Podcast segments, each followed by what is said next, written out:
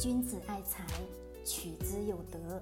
聆听财商智慧，拨动你的财富之路，让金融陷阱无处可藏。大家好，欢迎收听财德商学线上音频课。接下来有请贺老师的分享。未来十年都会持续增长的行业是哪个行业呢？各位？可能讲出来，大家呢都很清楚，都知道，甚至你还经常的会去干这件事情，特别是年轻人特别喜欢旅游行业。按照中国今年的上半年数据公布来说，出境游的人数达到了八千一百二十九万次。我问各位，这个人数大还是不大？很大吧？好，我们先不说，按照这个人数，假设每个人出境游花费的钱是多少？是。五万人民币，八千一百二十九万人次乘以五万块钱一个人，各位自己去算算，这个是多大的市场啊？这是中国上半年，就是我们国家上半年所出境游的人次，在哪个地域最多呢？在咱们的欧洲占比的人数达到了百分之三十六，比例很高。好，我们先不讲这个人次是在哪个地方，但是我们大致的知道了这个数据，对不对？八千。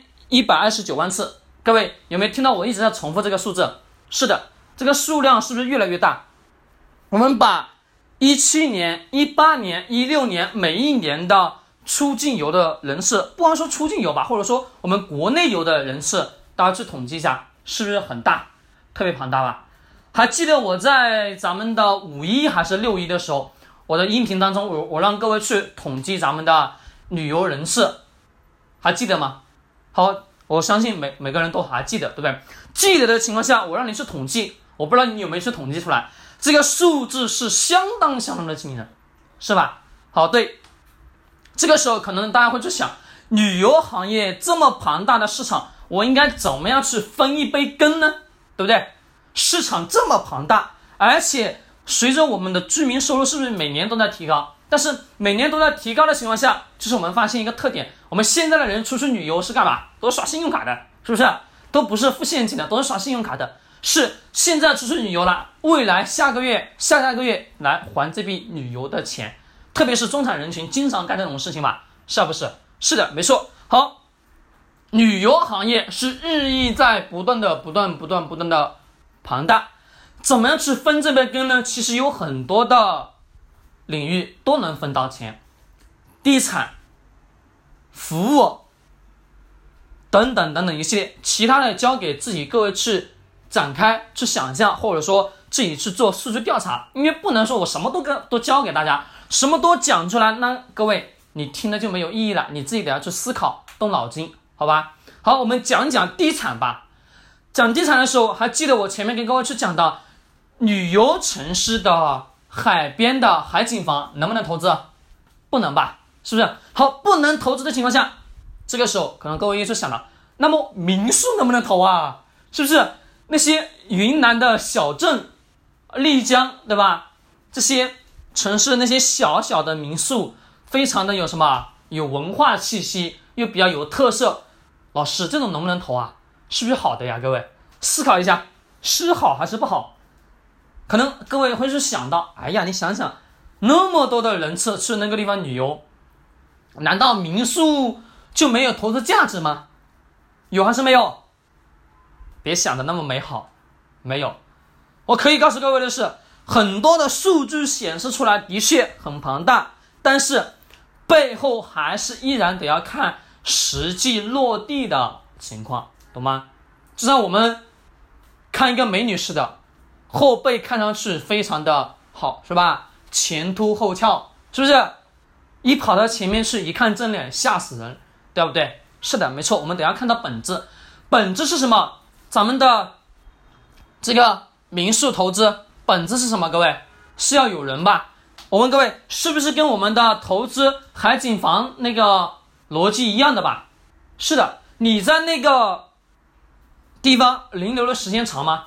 不长。虽然说有源源不断的人去，但是我告诉各位的是，旅游城市它也分什么淡旺季吧？是的，有分淡季旺季，每个旅游地方都是如此。虽然说有文化所存在，其实更多的是给那个城市的地方政府带去了大量的收入。你说你去那个地方去投资民宿，本身民宿投资下去是需要成本的吧？回报的租金高不高？没有你想象的那么好的，租金不稳定。为什么不稳定？这个月可能说能给你回报个五万块钱，下个月可能回报一千了，或者两千了、三千了，有没有可能？各位，有可能。而你的。付出的成本是不是固定的，对吧？是的，固定的。是说，我去想想，你去那个地方买了这个民宿，投资了，这些有人进去住，没错。但是整体的在那个城市旅游的那个城市停留的时间是不是不长？一般是不是很多人在你的民宿住住一晚上就就走了吧？对不对？虽然说现在有大量的人群在。选择民宿居住，认为的是有情调、有风格，而且便宜又实惠，对吧？但是我们等下去考虑到一点，他在你这个地方停留的时间不长，再加上旅游城市都有什么淡旺季这个划分，那么整体情况下来，你会发现你的盈利情况都是亏损的。其实各位，你去看一看关于近几年民宿居住的概率数据，做一个。简单的网络上的什么查看，你就能发现，搜索一下就会出来，或者说是干嘛？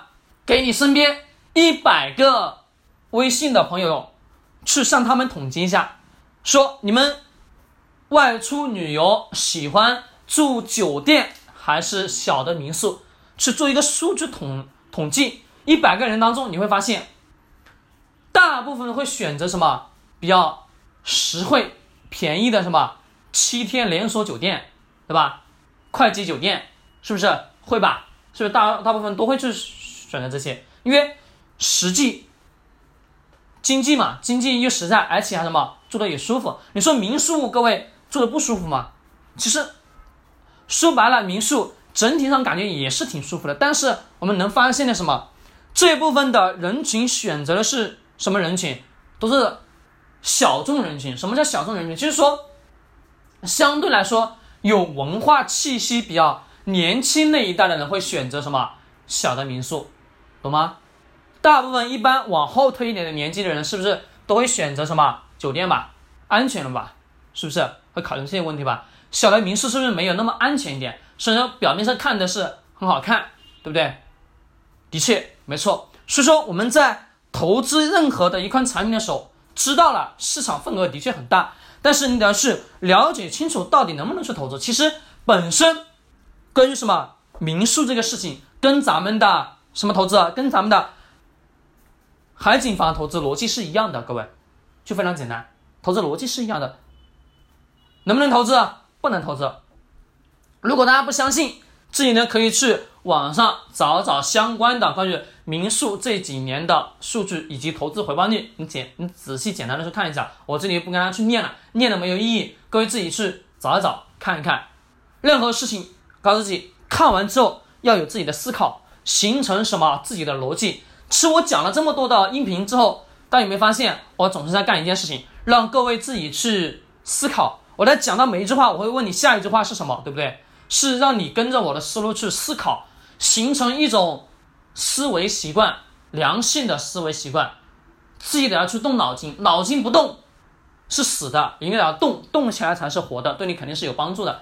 喜欢点击收藏或者转发，君子爱财，取之有德，学财商，找财德。